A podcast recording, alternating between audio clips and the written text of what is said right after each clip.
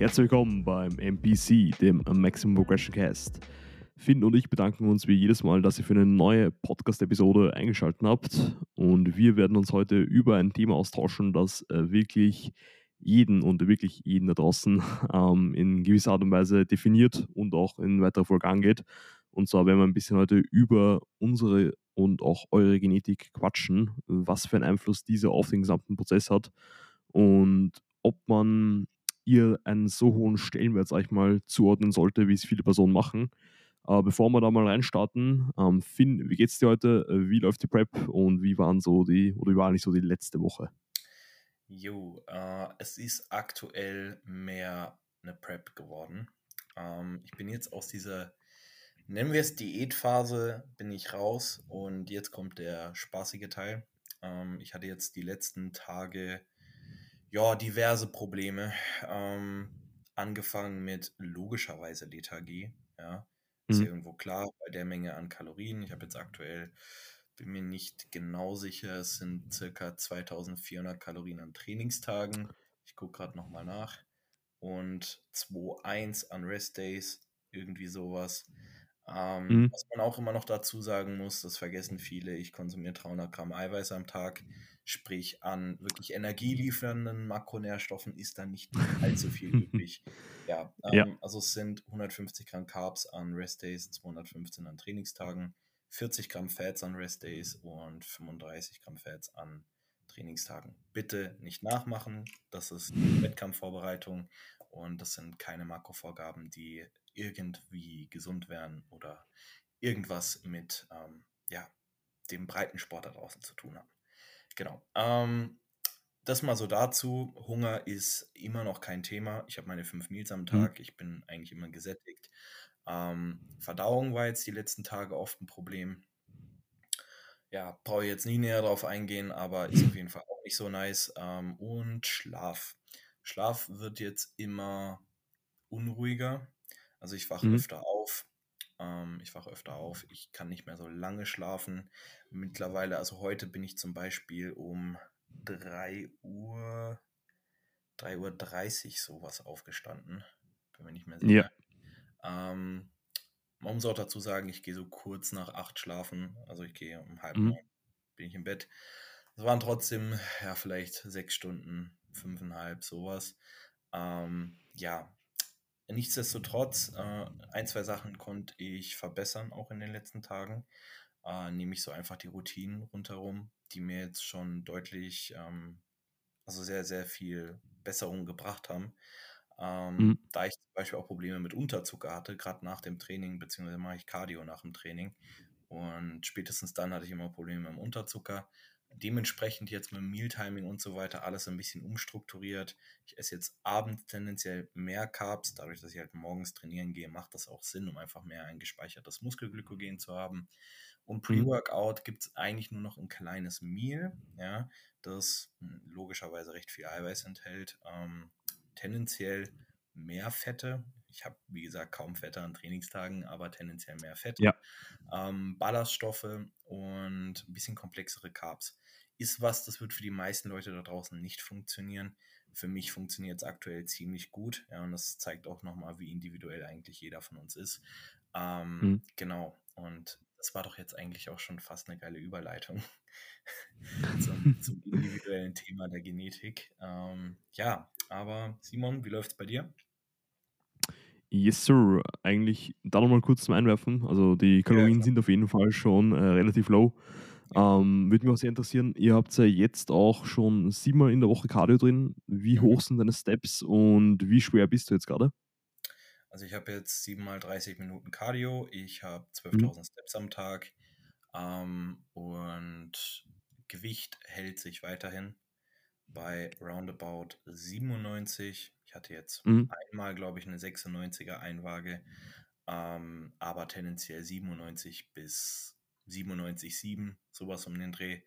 Ähm, Fett ja. geht aber enorm runter. Gewicht hält sich halt weiterhin. Ja, ist Enhanced Bodybuilding, muss man dazu sagen. Ähm, ich nehme es aber auf jeden Fall. Es passt mir ganz gut. Trainingsperformance ist auch noch sehr, sehr, sehr, sehr gut und ich habe eigentlich auch mhm. weiterhin keine Probleme, äh, auf meine Steps zu kommen. Mit den Kalorien habe ich keine Probleme und ähm, ja, auch mit dem Cardio. Es ist halt alles anstrengender. Also alles, was ich mache. Wirklich alles. Ja. ja. Ähm, aber ansonsten ist es, es ist eine Prep, aber es ist schon machbar. Ja. Ja.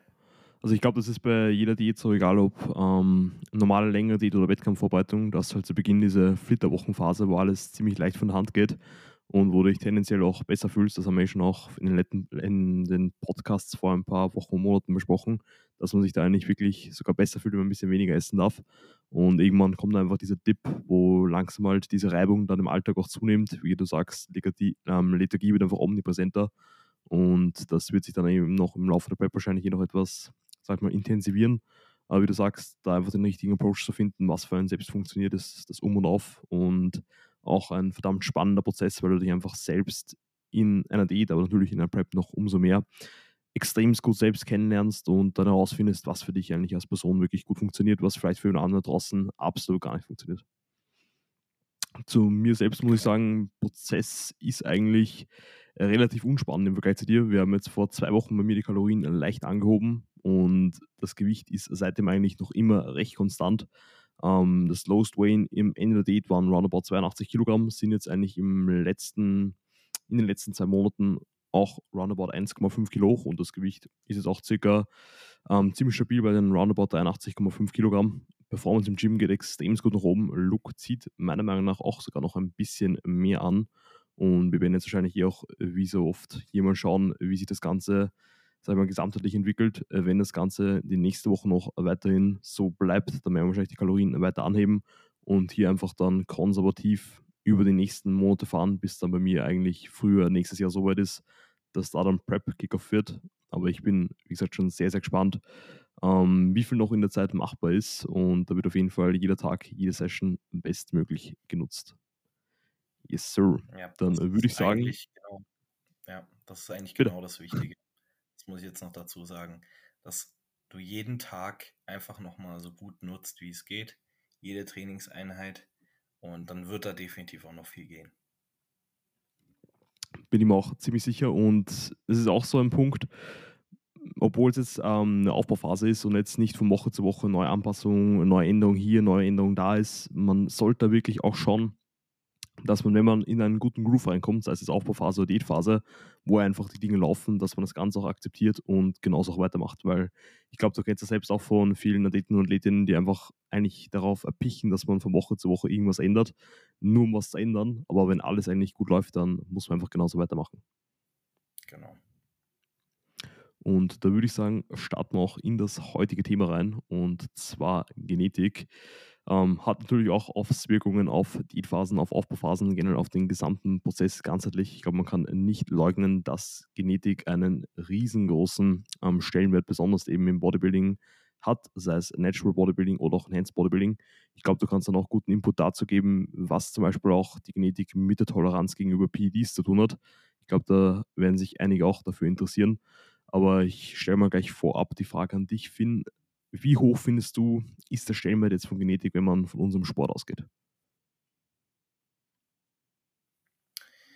Also früher, beziehungsweise die Ansicht vieler Leute ist ja einfach, dass Genetik, ähm, man kann es nicht ändern und deswegen sollte man sich gar nicht zu sehr darauf konzentrieren. Ja?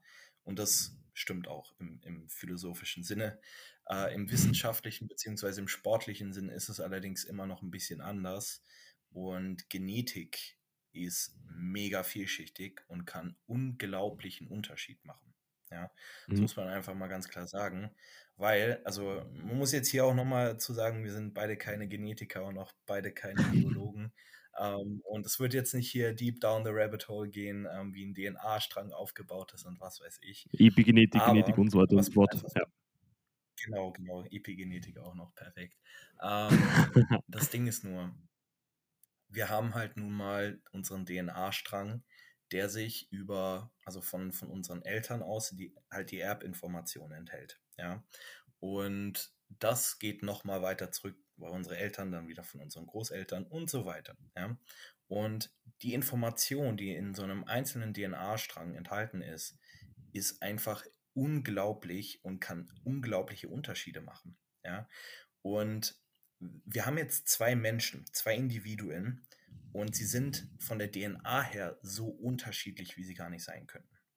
Wenn man jetzt zwei Athleten betrachtet, ja, dann, dann wird es einem in, in dem ersten Moment gar nicht so bewusst.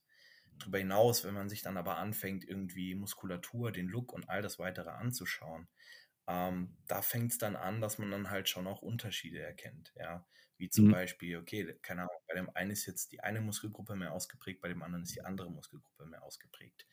Ähm, kann natürlich Genetik sein. Das Ding ist nur, es spielen in dem Sport nochmal unglaublich viele weitere Faktoren rein, nämlich nicht nur die Genetik, das sollte jedem klar sein, wie zum Beispiel einfach grundsätzlich, ähm, ja, wie lange trainiert man schon, wie lange trainiert man richtig, ja, das ist dann so wieder der nächste Punkt. Mhm. Ähm, und zigtausend weitere Dinge, die letzten Endes unseren Look beeinflussen, spielen dann da natürlich eine Rolle. Ähm, nichtsdestotrotz, Genetik ist, ähm, also hat gerade in diesem Sport einen sehr, sehr hohen Stellenwert. Denn es gibt Leute mit der Top-Notch-Genetik, die einfach, ja, letzten Endes auf einer Olympiabühne stehen. Und dann gibt es andere Leute, die können 30 Jahre lang hart trainieren und sich den Arsch aufreißen und werden niemals an dieses Niveau rankommen. Einfach aufgrund der Genetik. Das ist halt eben so. Mhm. Also ich glaube, du hast ja gleich zu Beginn einen extremst wichtigen Punkt angesprochen. Und zwar, man muss ganz klar unterscheiden, ob man jetzt Genetik im Sinne von, sag ich mal, dem Competitive Edge ansieht, also welchen Vorteil das Ganze zum Beispiel eben in einer Sportart gibt und auch welche Rahmenbedingungen die Genetik vorgibt. Also ich glaube, man kann jetzt als Athlet oder Athletin extremst viel Erfüllung darin finden, den genetischen Rahmen, der halt, wie du gerade angesprochen hast, einfach vorgegeben ist, den wir nicht ändern können, auszufüllen. Aber wenn es halt eben dann spätestens um einen Wettkampf geht, wo man einfach gegen andere Personen antritt, dann hat einfach die Person mit einer quote-unquote besseren Genetik einen Vorteil gegenüber der Person, die jetzt quote-unquote eine schlechtere Genetik hat. Und hier können wir dann, glaube ich, auch kurz mal auf die Frage eingehen, ob man jetzt zum Beispiel für Bodybuilding wirklich explizit unterscheiden kann, ob jetzt eine Person wirklich gute Genetik hat und quote-unquote schlechte Genetik hat und wie stark man sich auch von diesem sag mal, Faktum auch beeinflussen lässt, weil ich glaube, du hast es selbst schon oft genug beobachtet, dass es einfach Leute gibt, die jetzt zum einen eine extrem gute Genetik haben, ähm, dann den Prozess dementsprechend sehr, sehr vernachlässigen, einfach weil sie sagen, okay, ich kann eh machen, was ich will, ich kann fünf Stunden schlafen, kann jedes Wochenende saufen, kann zweimal in der Woche ins Gym gehen und macht trotzdem super Gains. Und dann gibt es auch Leute, die halt eben das Zehnfache an Arbeit reinstecken müssen, alles sehr penibel durchführen müssen und halt dann nur ein Drittel von dem rausbekommen, was der andere Person rausbekommt. Aber da würde es mich interessieren, ob du da schon ganz genau, sag ich mal auch, wenn du jetzt vielleicht sogar neun Athleten, neue Athleten bei dir im Coaching hast, ob du da schnell erkennen kannst, ob da genetisches Potenzial vorhanden ist oder eher weniger. Das Problem ist, ähm, klar, wenn jetzt jemand vor dir steht, und die Person sieht dann aus deiner eigenen Sicht entweder gut aus oder schlecht aus, dann kannst du ja zum Beispiel von dir aus sagen, okay, die Person hat meiner Meinung nach eine gute Genetik, weil sie sieht gut aus. Es mhm. kann es aber sein, dass diese Person vielleicht schon wirklich zehn Jahre aktiv Kraftsport macht auf einem hohen Niveau, eventuell noch PEDs konsumiert und so weiter. Also du weißt ja nicht, was dahinter steckt, dass diese Person so aussieht, wie sie aussieht. Es kann aber auch sein, dass diese Person gerade mal ein paar Monate trainiert, vielleicht nur. Ähm, ja. Und dann wäre es natürlich von der Genetik her eine ganz, ganz andere Geschichte. So. Ähm, deswegen, ich bin der Ansicht, dass man nicht direkt erkennen kann, ob jemand eine gute oder eine schlechte Genetik hat. Ich finde die Unterteilung in gut und schlecht auch immer ein bisschen schwierig, weil mhm. jeder hat einen genetischen Vorteil irgendwo. Ja, weil ja. die Genetik ist halt letzten Endes nicht nur der Ansatz deiner Muskulatur. Ja? Die Genetik geht noch drüber hinaus. Ich kenne Leute, die zum Beispiel vom, vom Kopf her, ja, die ein, eine Willenskraft haben, wo ich mir auch sicher bin, dass das definitiv von Erbinformationen und so weiter herstammt. Ja? Natürlich ja. auch äußeren Einflüssen. Das ist ja auch immer das, das Gesamtbild. Ähm, es zählt mehr rein als nur dieser DNA-Strang deine Erziehung, mhm. äh, dein, dein Umfeld und so weiter. Das sind ja alles Dinge, die unsere Entwicklung beeinflussen. Ähm, allerdings, äh, was ist eine gute und was ist eine schlechte Genetik? Es lässt sich halt schon irgendwie nicht definieren, ja? ja. weil jeder hat genetisch irgendwo einen Vorteil, genetisch irgendeine Schwachstelle, genetisch irgendwie das oder das. Perfektion wird es da draußen nicht geben. Wenn man sich mal anguckt, wie komplex so ein DNA-Strang ist, wird einem auch klar, warum. Ja. Mhm. Ähm, von daher, wenn jetzt jemand zu mir ins Coaching kommt, dann gehe ich da, also dann ist mir diese Genetikfrage eigentlich scheißegal. Ja. ja. Bei mir geht es ja als Coach darum, aus dieser Person alles rauszuholen. Sei es einfach nur aus der Genetik in Anführungszeichen, mhm. aber darüber hinaus guckst du ja auch, dass die Menschen mental vorankommen, dass sie im Leben vorankommen und so weiter. Mir geht es als Coach nur darum, dass ich wirklich aus der Ausgangslage etwas Besseres schaffe. So. Und da ist mir die Genetik eigentlich scheißegal. Natürlich über den Prozess, also sagen wir jetzt mal über ein halbes Jahr Coaching aufwärts, lässt sich dann erkennen, okay, baut diese Person sehr schnell Muskulatur auf. Auch dann ist die Frage, wenn man das jetzt vergleicht mit einer Person, die vielleicht nicht ganz so schnell Muskulatur aufbaut, hat die eine Person jetzt wirklich eine bessere Genetik oder funktioniert der Plan beispielsweise einfach besser? Also das sind mhm. so Sachen, ähm, darüber kann man sich stundenlang streiten, unterhalten, wie auch immer.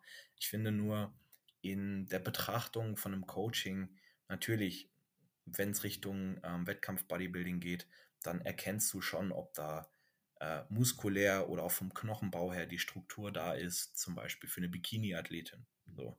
Ja. Ähm, nicht jeder ist gebaut für eine Bikini-Athletin oder Figur oder im, im Bodybuilding dann ähm, nicht jeder ist gebaut für eine Classic. So. Ja. Und das ist halt natürlich nochmal was anderes. Aber wenn jetzt jemand kommt mit, mit Lifestyle-Zielen und Muskulatur aufbauen will, dann ist mir die Genetik in dem Punkt wirklich scheißegal. Mhm.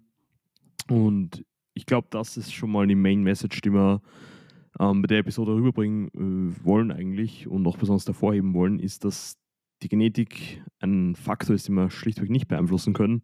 Und wir können halt nur beeinflussen, was wir dennoch in den Prozess reinstecken, über eben auch einen längeren Zeitraum, wie du es angesprochen hast. Und dann werden wir erst sehen, was auch unser genetisches Potenzial ist. Weil es gibt, glaube ich, sehr viele Leute, die vielleicht ein Jahr, zwei Jahre trainieren und vielleicht nicht die Fortschritte machen, die sie halt eben gerne machen würden, vergleichen sich dann eben oft mit Personen, die halt vielleicht eine bessere Genetik haben oder auch schlichtweg einfach einen besseren Plan, wie du es gerade angesprochen hast, und sind dann schnell frustriert und geben vielleicht auf. Aber wenn wir uns den Sport anschauen, sei es jetzt im Natural Bodybuilding und Hands Bodybuilding, aber ich glaube nochmal ein bisschen mehr im Natural Bodybuilding, ist einfach der Faktor Zeit extremst wichtig. Und du musst da halt wirklich teilweise nicht nur Monate, Jahre, sondern Jahrzehnte reinstecken, wenn du es wirklich ernst meinst, um dein vollkommenes genetisches Potenzial, sag ich mal, auszuschöpfen.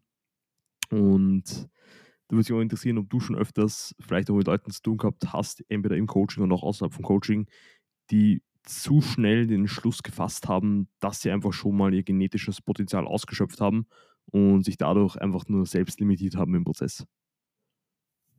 Da gibt es ja dieses schöne Wort mit dem naturalen Limit, ja. Mhm.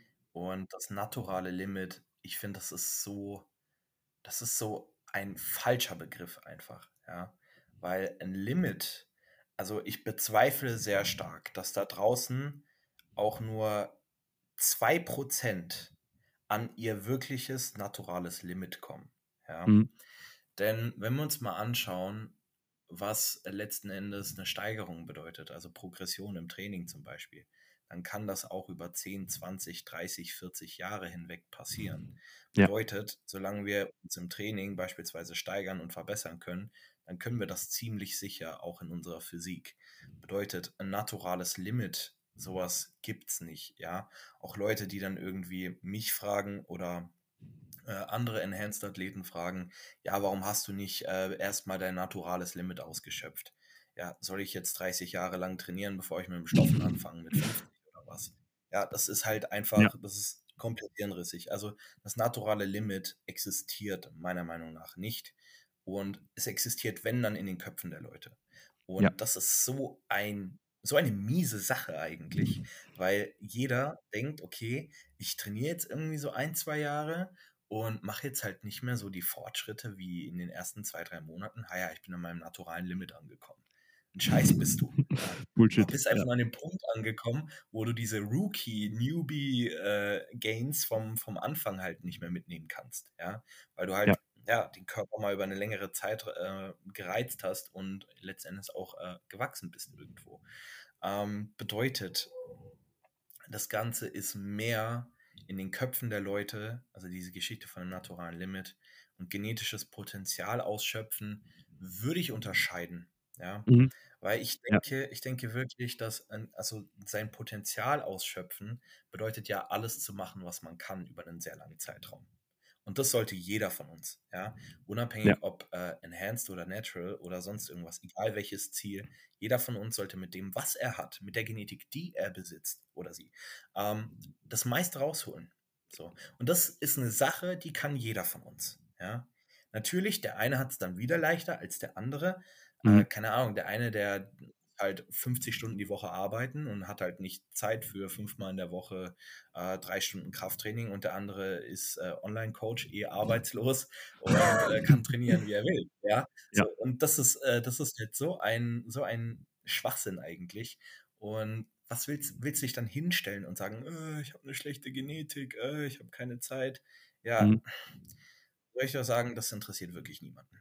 Ja, also das ist wirklich, die Leute, die verarschen sich da wirklich selber. Ja, und Ja. ich denke, das naturale Limit und auch das genetische Potenzial, das schöpft nie jemand zu 100% aus. Ist so Mhm. meine Ansicht. Ja, ich würde sagen, dass beides eine Illusion ist, sag ich mal, die man sich selbst im Kopf da zusammenbaut. Weil zum anderen, oder zum einen würde ich sagen, ist es der Unterschied aber zwischen den beiden, dass das eine sehr positiv ist und das andere, wie im Namen schon drin ist, eine Limitation, also eher was Negatives, weil, wie du sagst, wenn man mit dem Glaubenssatz reingeht, okay, ich habe jetzt dieses Limit, das ich erreichen kann und danach geht einfach nichts mehr, du limitierst dich halt wirklich wortwörtlich selbst, weil solche Leute sind halt genau die, die dann wahrscheinlich ein paar Wiederholungen tanken lassen, weil es eh schon egal ist, die dann da und hier mal ein paar Prozente liegen lassen, die dies und das vernachlässigen, weil es eh schon egal ist, weil sie eh schon so nahe an ihrem Limit sind oder sie nicht mehr mehr rausholen können. Kompletten Scheiß, wie du sagst. Also die Leute müssten dann einfach wahrscheinlich sogar nochmal vielleicht über den Zeitraum sich mehr Gedanken über den Prozess machen, um nochmal diese letzten Prozente mehr rauszuholen, um das wirklich ganz zu maximieren. Und auch, wie du es gesagt hast, das andere ist, glaube ich, auch jetzt nicht ein Punkt, den man wirklich erreichen kann, dass man jetzt wirklich sagt, okay, ich habe jetzt zu 100% mein genetisches Potenzial ausgeschöpft und kann jetzt nicht mehr weitermachen und kann jetzt sozusagen die Beine hochlagern und muss nichts mehr machen. Ähm, ich glaube auch, dass der Aspekt eigentlich nicht gegeben ist und dass man wirklich immer überall gewisse Stellschrauben optimieren kann, um einfach nochmal mehr aus sich selbst rauszuholen. Und das sollte, glaube ich, wie du es angesprochen hast, dann auch dieser sag ich mal, das Herzstück vom ganzen Prozess sein, dass man wirklich daran strebt, ähm, jetzt nicht nur körperlich, sondern zum Beispiel auch mental darüber zu wachsen, weil, wie du es gesagt hast, unsere Genetik ist jetzt nicht nur, wie unsere Muskelansätze sind, wie viel Muskelmasse wir haben, wie unsere Anthropometrie ist, also wie lang zum Beispiel ähm, Unterarm, Oberarm im Vergleich ist, wie generell das ganze Knochengerüst aufgebaut ist, sondern vielmehr auch, was zum Beispiel die mentale Komponente dahinter ist, weil da würde es mich auch sehr interessieren, findest du es zum Beispiel ähm, oder findest du den Fakt oder die Aussage von gewissen Leuten richtig, dass zum Beispiel die Fähigkeit im Training hart zu trainieren und sich da den wortwörtlichen Arsch aufzureißen, auch in gewisser Art und Weise ähm, genetisch beeinflusst ist? Ich denke schon. Mhm. Ich denke tatsächlich schon. Also das ist jetzt wieder, ähm, das schweift dann auch so Richtung Epigenetik und Co.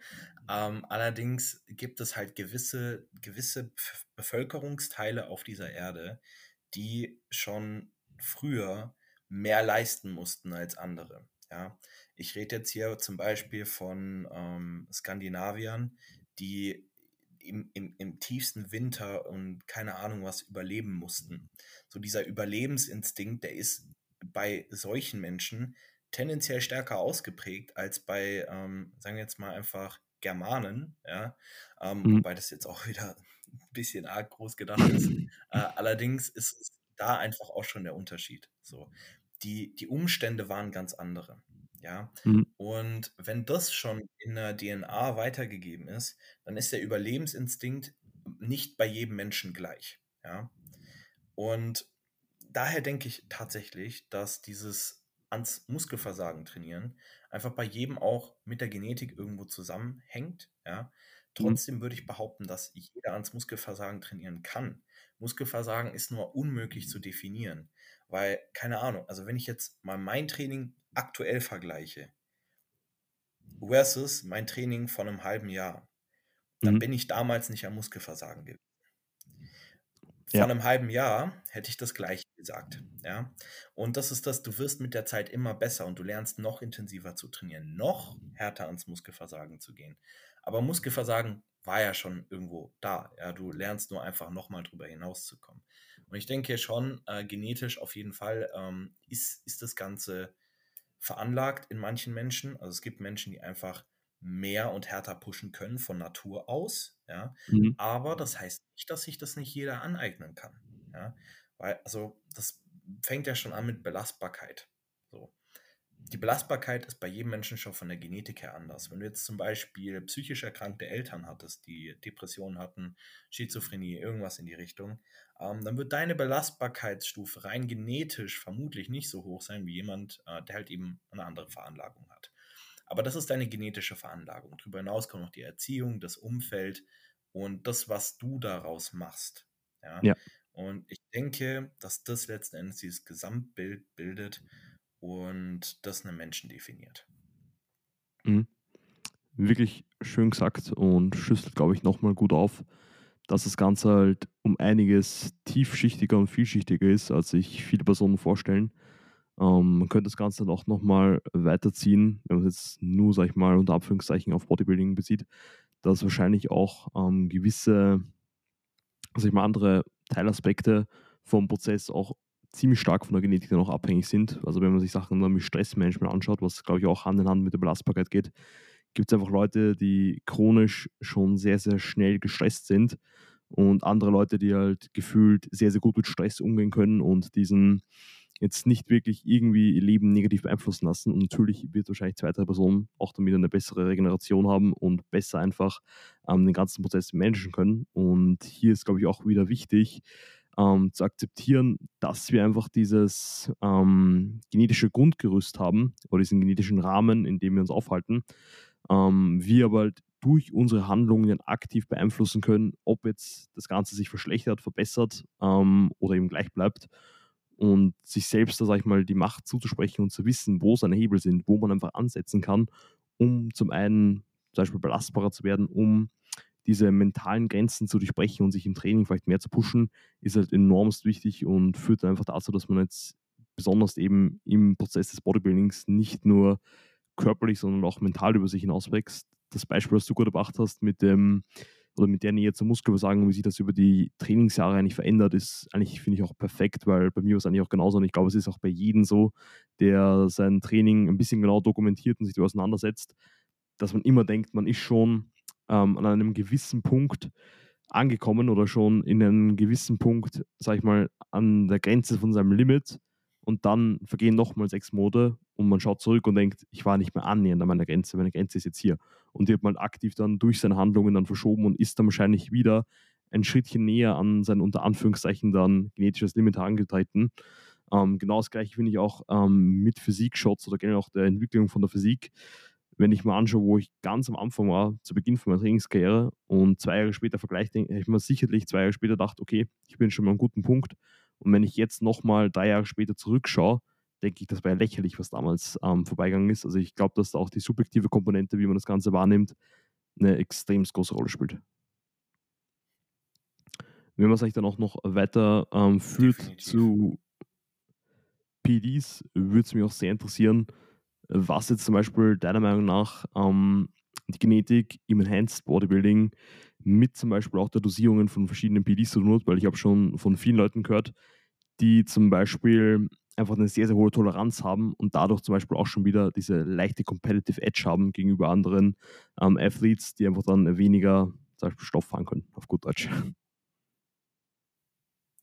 Ja, ähm, es ist definitiv so, dass auch ähm, im PED-Konsum du natürlich genetisch äh, Unterschiede feststellen kannst. Zum einen einmal der interindividuelle Respond auf PEDs. Ja. Es gibt einfach Leute, die mit, sagen wir jetzt mal einfach Menge X an Testosteron sehr viel Muskulatur in sehr kurzer Zeit aufbauen können. Ja. Und dann gibt es andere Leute, die fahren Mengen, von denen würden die anderen vielleicht in der Wettkampfvorbereitung allerhöchstens profitieren und sehen halt nach nichts aus. Ja? Also der interindividuelle Response auf PEDs ist schon mal extrem groß. Ja, also das ist schon mhm. mal ein, ein Riesen-Impact. Und da muss man halt ganz klar sagen, das ist auf der einen Seite definitiv Genetik, aber auch oft das, was die Menschen daraus machen, weil meistens ist es halt auch so, dass bei den Leuten noch so viel Potenzial ähm, da wäre, also so viele Dinge noch nicht on point sind und man halt schon anfängt, PEDs zu konsumieren. Ja? Mhm. Wohingegen bei anderen Leuten es vielleicht einfach schon alles on point ist und das ist dann so, ja, ich sag mal, die, die Kirsche on top, ja, und führt dann halt zu nochmal mehr Muskelwachstum letzten Endes. Und das sollten, so sollten PDs eigentlich eingesetzt werden. Ähm, darüber hinaus gibt es natürlich auch den Intervi interindividuellen Response. Meine Güte, das Wort kriege ich nicht ausgesprochen. Ähm, dass jeder anders von den Nebenwirkungen her darauf reagiert. Ja? Nehm ich, ich nehme jetzt mal ein ganz, ganz einfaches Beispiel. So, es gibt Menschen, die sind genetisch dazu veranlagt, ähm, früh Haarausfall zu bekommen. Einfach auch schon natural. Ja? Mhm. Wenn diese Menschen jetzt anfangen, ähm, PEDs zu konsumieren, vor allem jetzt auch äh, DHT-Derivate, und dadurch dann die Haarfollikel stimuliert werden, dann wird der Haarausfall sehr wahrscheinlich beschleunigt werden. Ja?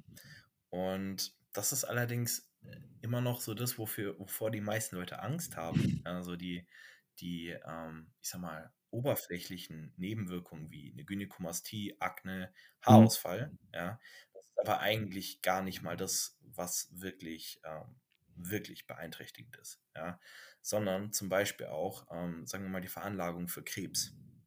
Ja. Wenn du genetisch veranlagt bist für Krebs, dann wird das Ganze mit äh, dem Konsum von PEDs nicht besser werden. Ja? Ähm, gegebenenfalls können Tumore schneller wachsen. Du hast eine größere Ausbreitung an Krebszellen und so weiter. Also dieses ganze Thema mit PEDs und Genetik ist einfach auch wieder sehr stark, sehr stark unterschätzt. Und so viele Leute denken, dass sie mit Menge X ähm, an ihr Ziel kommen, wobei vielleicht diese Menge viel zu wenig oder viel zu viel ist. Ja? Mhm. Ähm, es ist auch da immer die Frage, wird jetzt ein Chris Bumstead, nehmen wir jetzt einfach mal Chris, ähm, wird, wird der jetzt so viel Stoff fahren wie irgendein McFit-Pumper? Dann bin ich mir sicher, dass er nicht da stehen würde, wo er steht. Ja, weil auf der einen Seite ist es natürlich Genetik, aber dann natürlich auch wieder der Stoff. Ja? ja. Und ein Chris Bumstead wird mit Sicherheit seine Muskelmasse nicht erreicht haben mit, keine Ahnung, äh, Standard-Cycle irgendwie 500 Milligramm Testosteron, so mhm. richtig dumm, ja. Ähm, aber damit wird er bestimmt nicht dahin gekommen sein, wo er gerade ist. Und das ist halt die Riesenthematik bei PEDs. Du kannst so viel falsch machen, so viel falsch machen. Und deswegen finde ich das auch extrem unverantwortlich, wenn Leute das auf eigene Hand machen ohne sich wirklich mit der Thematik befasst zu haben. Ich schweife gerade ein bisschen ab. Ja? ähm, ich wollte das nur gesagt haben, das ist nämlich wichtig. Na, wirklich wichtig und richtig, stimme ich zu 100% zu. Ähm, wenn wir den Bogen dann noch ein bisschen weiter spannen, du hast es ja gerade angesprochen, wann würdest du denn eigentlich, wenn jetzt zum Beispiel ein Athlet oder Athletin zu dir kommt, mit dem Gedanken, enhanced zu gehen, in einer fiktiven Welt, wo das Ganze natürlich auch legal wäre, Ähm, wann würdest du sagen, hat diese Person schon genügend den eigenen Prozess, sag ich mal, ausgeschöpft und auch genügend, sag ich mal, vom eigenen genetischen Potenzial verwirklicht, bevor es deiner Meinung nach Sinn macht, ähm, PDs in den Prozess einzubauen? Das ist äh, tatsächlich sehr, sehr schwer zu beantworten. Ähm, dann ist es hier so ein bisschen die Frage, wenn jetzt jemand zu mir kommt aus meinem Coaching und sagt, er möchte mit PEDs anfangen, ohne Hintergründe mit ähm, Profi-Bodybuilding, dann würde ich alles dafür geben, die Person davon abzuhalten. Ja, und zwar wirklich alles. So, mhm. Weil es ist vermutlich der größte Fehler, den diese Person machen kann. Ja, ähm, wenn sich dieser Mensch jedoch felsenfest dazu entschieden hat, dann ist es meiner Meinung nach als Coach, also jetzt würden wahrscheinlich viele verlangen, dass ich dann diese Person nicht mehr betreue. Ja. Ähm, ich finde das dann aber mindestens genauso unverantwortlich. Ja, weil du lässt die Person weil, dann eigentlich ja, gefühlt alleine. Genau. Ja. Das ist, das kann man halt auch nicht machen. Ja. Ähm, jetzt muss man halt auch da wieder ein bisschen differenzieren. Ähm, sagen wir jetzt mal wirklich, da kommt jetzt eine Person, die sagt, ich möchte Profi-Bodybuilder werden. Ja. und ich schaue mir diese Person an und sage, okay, du hast jetzt natural, bist du jetzt schon kein wirklich kompetitiver Athlet. Ja? Dann wird es mit Stoff vermutlich nicht besser werden. Ja? Mhm. Muss man halt einfach ganz klar sagen. Also du solltest natural meiner Meinung nach schon nach was aussehen, bevor du jetzt mit PEDs beginnst. Ja, und ich ja. meine jetzt nicht, du musst natural Bodybuilding-Profi geworden sein. Du musst natural nicht mal irgendwas gewonnen haben, aber du solltest natural wenigstens nach was ausschauen. Und da gibt es natürlich noch so weitere Punkte, die halt vorher gegeben sein sollten. Aber rein jetzt mal vom optischen und der Genetik ähm, solltest du gewisse Dinge halt mitbringen. Ja? Und wenn jetzt dein Ziel ist, zum Beispiel, ähm, nehmen wir jetzt mal nicht Bikinis, weil da sind auch viele natural, nehmen wir jetzt mal die NPC Wellness. Wenn du jetzt das Ziel mhm. hast, in der NPC Wellness eine Profikarte zu erreichen, deine Genetik aber einfach nicht dafür gemacht ist, also du knochentechnisch schon nicht dafür gebaut bist, weil, keine Ahnung, äh, vielleicht dein, dein Brustkorb viel zu breit gebaut, jetzt mal ganz, ganz, äh, ganz, ganz ähm, surreal, oder was weiß ich, deine Längenverhältnisse nicht stimmen. Ja, also mhm. dein Oberkörper ist extrem lang und deine Beine sehr kurz. So, ähm, dann ist es meine Aufgabe als Coach dann auch zu sagen, du, ähm, das wird schwierig, ja, und dann muss man einfach ganz offen kommunizieren. Ja. Das ist das, was, glaube ich, viele da draußen nicht machen. Also ich denke auch viele Coaches sind halt einfach so enorm ähm, resultatgeil, ja. Mhm. Und wenn jetzt halt natürlich sich jemand dazu entscheidet, Enhanced zu gehen, dann lässt sich das vielleicht besser vermarkten, weil die Person wird logischerweise mehr Progress machen, als sie natural gemacht hat. Und dann ja. kannst du als Coach eine Transformation verkaufen, ja, ähm, obwohl es vielleicht eigentlich der total falsche Schritt wäre. Mhm. Ich glaube, das ist eh schon mal ähm, extrem wichtiger Punkt, dass man einfach ehrlich ist. Weil, wie gesagt, es hat dann absolut keinen Sinn, dann eine Person einzureden, sei es ähm, im Enhanced-Bereich oder im Natural-Bereich, dass sie eben mit dem, sag ich mal, genetischen Ausgangspunkt oder dem Punkt, wo sie jetzt gerade ist, diese und jene Chancen hat, obwohl das fernab von der Realität ist. Weil schlecht, ähm, schlimmstenfalls geht dann die Person eben mit dem Mindset rein, dass sie in der ersten Saison alles abreißt, dass sie da am ähm, IFBB Pro wird, dass sie die Natural Pro Card mitnimmt und so weiter und so fort und ist natürlich dann am Boden zerstört, wenn das Ganze nicht der Fall ist, wenn sie vielleicht nicht mal in die Top 5 kommt und dann hast du einfach einen Coach, der dich eigentlich dann manchmal vielleicht über Monate oder Jahre hinweg eigentlich gefühlt belogen hat. Und ich glaube, das ist dann schon ein ziemlich großer Vertrauensbruch und ist dann weder für Coach noch für den Athleten oder der Athleten einfach zielführend. Da würde es mich auch sehr interessieren, weil viele Personen, glaube ich, der Meinung sind, dass Stoff oder PEDs generell so das Wundermittel für alles sind, wenn es eben um Progress geht. Dass zum Beispiel ähm, Athleten und Athletinnen, die einfach schon ohne Stoff schon, sag ich mal, sehr viel richtig machen im Prozess, aber noch immer nicht die Resultate erzielen, die sie erzielen wollen, sind auch der Meinung, dass diese Person dann mit PEDs automatisch nicht wirklich besser aussehen wird? Oder ist es dann, wie du es angesprochen hast, so, dass einfach manche Personen dann dennoch trotz, sag ich mal, quote unquote schlechter Genetik gut auf das Ganze responden, viel Progress machen und es damit auch andere Leute gibt, die vielleicht schon natural sehr, sehr gut dabei sind, damit PEDs anfangen und eigentlich fast keinen Unterschied merken, also dass sie fast Non-Responder sind? Also Non-Respond gibt es in dem Punkt nicht. Mhm. Ja. Ähm, du wirst definitiv auf PDs responden. Also PDs funktionieren bei jedem Menschen. Das ist einfach so, ja. Ähm, nur halt eben ein bisschen anders. Und wenn wir jetzt mal das Profi-Bodybuilding hernehmen und jetzt mal anhand von ein paar Beispielen. Also ein paar kennen wahrscheinlich das Formbild ähm, beziehungsweise das, den Stage-Shot von Nick Walker, mhm. als er noch Netty war. Und das im Vergleich zu dem, wie er jetzt aussieht. Ja, das sind zwei Welten. So, der sah davor nicht, also er sah halt einfach wirklich nicht gut aus. Ja, also als Netty sah er wirklich nicht gut aus. Und er ist aktuell einer der kompetitivsten Open Bodybuilder auf der Olympia. Das muss man sich mal geben. Ja, also das ist eigentlich jemand, der genetisch gefühlt nicht das Potenzial gehabt hätte, natural irgendetwas zu erreichen, aber äh, im Open Bodybuilding auch noch auf der Olympiabühne steht mittlerweile, aufgrund mhm. von seinem PED-Konsum. Natürlich wird sich mit dem PED-Konsum, wird nicht das einzige gewesen sein, der wird wahrscheinlich sein Training weiterhin optimiert haben, der wird einfach grundsätzlich mehr Trainingserfahrung gesammelt haben und so weiter. Es spielen viele, viele Faktoren damit rein. Aber es gibt einfach Menschen, die responden trotz schlechter Genetik in Anführungszeichen äh, sehr gut auf PEDs und dann gibt es mhm. Menschen, die natural wirklich extrem gut aussehen und wenn sie dann enhancen, nicht wirklich viel passiert. Man muss aber dazu sagen, das ist echt selten. Also das ist wirklich selten. Ich habe da nicht mal ein Beispiel. Mhm. Ich habe da kein Beispiel. Also da fällt mir kein Beispiel ein. Ähm, ich muss auch sagen, ich habe Athleten, die, die sind on gegangen und sahen natural schon ziemlich gut aus und sind dann halt im, also sind halt wirklich auseinandergeflogen wie ein Hefezopf. Ja. Und das ist halt, das ist eben so genau das. Also ich denke, dass schon man auch vorher sagen kann, wenn jetzt jemand schon eine gute Genetik hat und eine gute Grundstruktur, dass die Person vermutlich auch gut auf PEDs reagieren wird. Ja. Mhm. Natürlich rausfinden kann man das Ganze dann nur, ähm, wenn man es macht. Mit gut auf reagieren meinte ich jetzt übrigens nicht die gesundheitlichen Aspekte. Das, davon reden wir jetzt mal gerade nicht, sondern rein vom, vom Veränderung des Looks.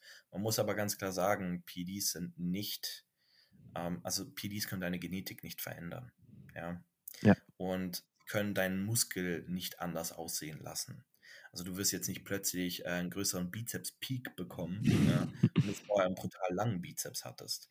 Äh, ja. du wirst nicht, ähm, keine Ahnung, wenn du jetzt irgendwie Knöchern irgendwelche Auswüchse hast, ähm, das heißt irgendwie, keine Ahnung, dein, dein, dein Brustkorb geht nach innen, du hast so eine Trichterbrust oder so.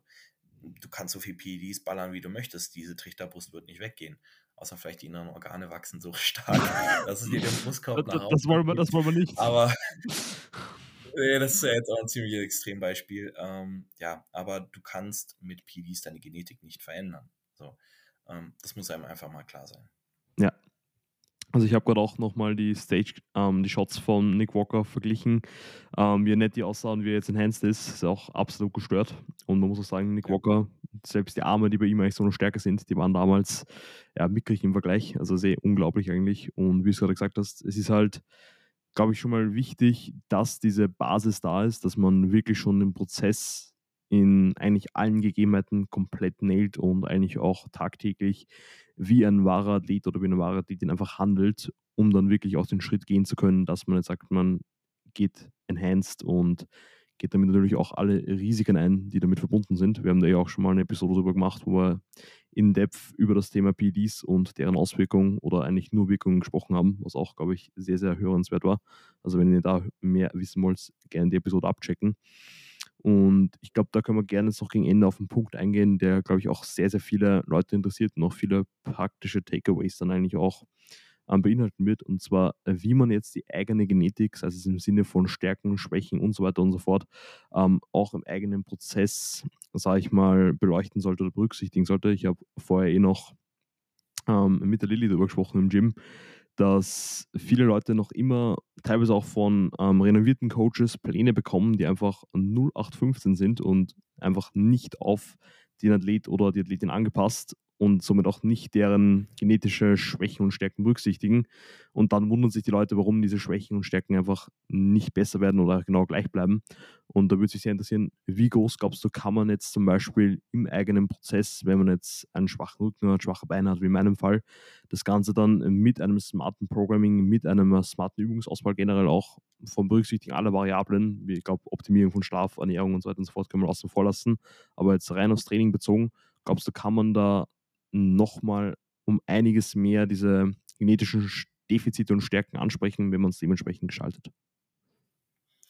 Ja, definitiv. Also es sind, du wirst dich sowieso immer verbessern. Also vorausgesetzt, du strebst danach, ja. Wenn du nach Verbesserung strebst und alles dafür tust, dass du dich verbesserst, dann wirst du dich verbessern. Egal, ob du jetzt äh, einen, einen also irgendwas perfekt machst oder nicht, egal, ob deine Genetik perfekt ist oder nicht. Mhm. Wenn du jetzt scheiß Beine hast, ja, aber du konzentrierst, keine Ahnung, ja, sagen wir mal, du, und du guckst zum Beispiel, dass du dann zwei Lower-Einheiten in der Woche hast, die wirklich zugeschnitten sind auf ähm, deine, deine Stärken und Schwächen. In dem Fall Lower-Einheiten logischerweise mit sehr viel Legs. Ja. Und du setzt auch den Split so, dass du an diesen Einheiten 100% geben kannst. Ja. Also nicht Push-Pull-Legs, das wäre jetzt hier komplett das falsche Beispiel. Ähm, wenn du da vor zwei Einheiten schon hattest, dann bist du am dritten Tag meistens schon ein bisschen fried und dann wird äh, dein Unterkörper nicht besser wachsen. Wenn du jetzt aber alles darauf auslegst und deine Kapazitäten, die du hast, in dein Beintraining investierst, dann wirst du definitiv einen, einen Ausgleich schaffen über die Jahre hinweg. Es kann natürlich sein, dass dein Unterkörper nie so gut wird wie dein Oberkörper, weil dein Oberkörper genetisch einfach Extraklasse ist. Ja? Die Leute gibt's. So. Ich habe zum Beispiel, lass mich, lass mich lügen, aber ich glaube, ich habe ich hab ein Jahr lang keine Arme isoliert trainiert. Mhm. Ja. Also wirklich drei Viertel oder ein Jahr. Ich bin mir jetzt nicht mehr sicher. Und meine Arme sind extrem gut hinterhergekommen, trotzdem. Ja. Und das ist halt eben genau das. Und ich habe geguckt, dass äh, ich nur Übungen verwende, wo ich wenig Bizepsflexion habe oder halt bei, bei Brustübungen, dass ich den Trizeps da außen vor lasse. Meine Arme sind halt trotzdem gewachsen. Ja? ja. Man muss aber sagen, irgendwann ist alles weitere so gut nachgekommen, dass meine Arme eben nicht mehr meine Stärke waren. Ja? Mein Unterkörper ist deutlich besser geworden. Mein Rücken ist unglaublich auseinandergegangen. Mhm. Und meine, meine, meine Brust und eigentlich alles ist so viel weiter vorgekommen, dass meine Arme jetzt halt nicht mehr so gut sind. Ja? Und deswegen kannst du definitiv im Trainingsplan und im Programming wenn du das Ganze geschickt angehst, aus deiner schlechten Genetik in Anführungszeichen das meiste rausholen. Aber du musst es wollen, ja. Und du musst nicht nur deinen Trainingsplan danach richten, sondern du musst dein Training danach richten. Ja. Hol mehr aus deinen Arbeitssätzen. Gerade wenn du Schwachstellen hast, guck, dass wenn du davor denkst, du hast 100% geholt, glaub mir, es war nicht 100%. Da geht noch mehr. Ja. Da geht einfach noch mehr und das ist halt das, was den Leuten nicht bewusst wird. Gerade bei Unterkörpertraining, das beste Beispiel. Keiner geht gerne in der Leg Extension oder in der Hack Squat so richtig krass ans Versagen. Das ist ein Skill, den musst du dir über vielleicht sogar Jahre aneignen. Ja? ja? Aber deine Beine werden niemals so gut, wie sie sein könnten, wenn du das nicht machst und einfach sagst, oh, ich habe einen schlechten Unterkörper, das wird eh nichts. Die Waden wachsen eh nicht. Gut, die Waden wachsen wirklich nicht. Äh, ja, okay, ja, ähm, schlechtes Aber Beispiel. ihr wisst, was ich meine. Ja. ja. Ähm, es ist halt hier einfach, man muss es differenziert betrachten, ja. Aber du kannst deine Ausgangslage immer verbessern. Immer. Ja, 100 Prozent. Also ich glaube, wenn man ein wirkliches Defizit hat in der Muskelgruppe, dann muss man sich halt immer vor Augen halten oder sich selbst die Frage stellen und auch ehrlich sein, was der Grund dafür ist. Entweder, wie du es angesprochen hast, es liegt einfach an der Gestaltung vom Training an sich, von der Ausführung, von der Nähe zum Muskelversagen und so weiter und so fort. Und ich würde in den meisten Fällen, in aller, allermeisten Fällen wirklich erst als letztes die Genetikkarte ziehen. Und die muss man eigentlich dann schlichtweg akzeptieren, weil die können wir auch nicht ändern, aber wir können halt eben das Beste daraus machen. Ich habe mich sehr, sehr angesprochen gefühlt mit dem Beispiel, das du genannt hast, für den Unterkörper. Ähm, kann mich das selbst eh perfekt als Case Study, sag ich mal, heranziehen. Ähm, habe eigentlich im Vergleich zum Oberkörper wirklich einen noch nicht so gut ausgeprägten Unterkörper. Er zieht jetzt wirklich von Mesozyklus zu Mesozyklus über die letzten Jahre auf jeden Fall nach, aber ich habe jetzt auch seit drei Jahren den Unterkörper im Fokus. Und da ist, glaube ich, auch wieder wichtig hervorzuheben, dass jetzt ein Defizit, sei es jetzt aufgrund von nicht durchdachtem Training, aufgrund von mangelnder Intensität, aufgrund von einfach schlechten Trainingsansätzen oder eben der Genetik, ähm, sobald dieses Defizit vorhanden oder gegeben ist, musst du wahrscheinlich halt auch wirklich Jahre rein investieren, um dieses dann auszugleichen. Es war bei deinen Armen, reden wir jetzt auch nicht über Monate, sondern auch wieder über ein ganzes Jahr, dass sich das Ganze irgendwie angeglichen hat. Und das ohne halt ähm, isoliertes Antraining, was glaube ich eh schon sehr, sehr viel aussagt. Ähm, und da halt dann wirklich, sag ich mal, die bittere Pille zu schlucken und dementsprechend das Training auszulegen. Bei mir ist auch zum Beispiel, ich habe nach jedem Rest Day eine Lower Session und meine Lower Sessions sind auch sehr, sehr unterkörperlastig und auch die anderen Trainingstage reflektieren das Ganze, dass da eben weniger Volumen für stärkere Muskelgruppen, wie jetzt zum Beispiel Rücken, Schultern und so weiter und so fort, inkludiert ist, dass sich das Ganze auch die Waage hält und da halt wirklich, wie gesagt, selbst einmal sag mal, hinsetzen, wenn man keinen Coach hat, sich mal wirklich genau anschauen, was jetzt seine ähm, Stärken und Schwächen sind, wie man diese bearbeitet und dann so sich selbst ehrlich ist und schaut, okay, wo sind dann meine Defizite und wie kann ich hier vielleicht noch besser ansetzen und dann halt eben bereit sein, das Ganze über mehrere Jahre bestenfalls durchzuführen, wird wahrscheinlich dazu führen, dass eben diese Schwächen sich aus den Stärken angleichen. Man muss aber auch sagen, dass viele Personen sich ihr Leben lang gewisse Schwächen haben werden. Und dass ich wahrscheinlich auch über die nächsten Jahre noch weiter meinen Unterkörper priorisieren werde, der vielleicht aber nie so gut sein wird wie mein Rücken zum Beispiel. Und das sind einfach Sachen, die man akzeptieren muss. Man kann es natürlich dann durch eben smartes Training angleichen, aber man arbeitet, wie auch zu Beginn von der Episode angesprochen, innerhalb seines eigenen genetischen Rahmens und den können wir einfach nur bestmöglich ausfüllen. Genau. Yes, Sir. Ich würde sagen, dann haben wir auch das heutige Thema ziemlich gut abgedeckt. Ähm, bevor wir da jetzt Schluss machen, Finn, würdest du gerne noch Input zum Thema Genetik dazu ballern oder glaubst du, haben wir alles gut angesprochen? Oh, ich denke, das war schon, das war schon sehr ausführlich. Wie gesagt, nicht komplett deep down the rabbit hole. Ähm, das ist, äh, Thema Genetik ist unglaublich spannend. Also wirklich Ja. unglaublich spannend. Ich bin ja eh so ein Bio-Freak, aber das ist, ähm, also das ist was, da werden wir wahrscheinlich auch nie zu 100% durchblicken. Aber es ist so vielschichtig. Man muss halt nur einfach sagen, in der Praxis kannst du deine Genetik nicht verändern. Deswegen macht es keinen Sinn, darüber so ewig rumzuphilosophieren. Und im Training, wenn es darum geht, das meiste rauszuholen, dann musst du das einfach machen. Punkt. Ja. Und das ist egal, ob du genetisch jetzt gut veranlagt bist oder nicht. Wir müssen uns alle den Arsch aufreißen, weil sonst werden wir nicht weiterkommen.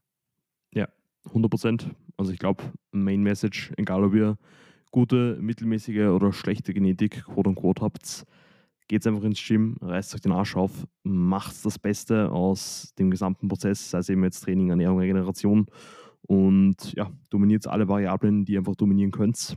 Und an der Stelle auch mal wieder mal ein shameless Plug, wenn ihr wen braucht, der euch dabei unterstützt, könnt ihr euch jederzeit beim Finn oder bei mir melden und wir begleiten euch da lieben gern durch den ganzen Prozess hindurch und werden euch da auch unseren bestmöglichen Input, sag ich mal, liefern. Und in diesem Sinne sagen wir jetzt schon mal tausend Dank, dass ihr wieder für eine weitere Episode zugehört habt.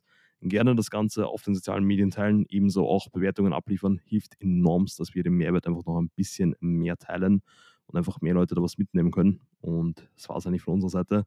Nochmal tausend Dank für alles und ich hoffe, wir hören uns bald wieder.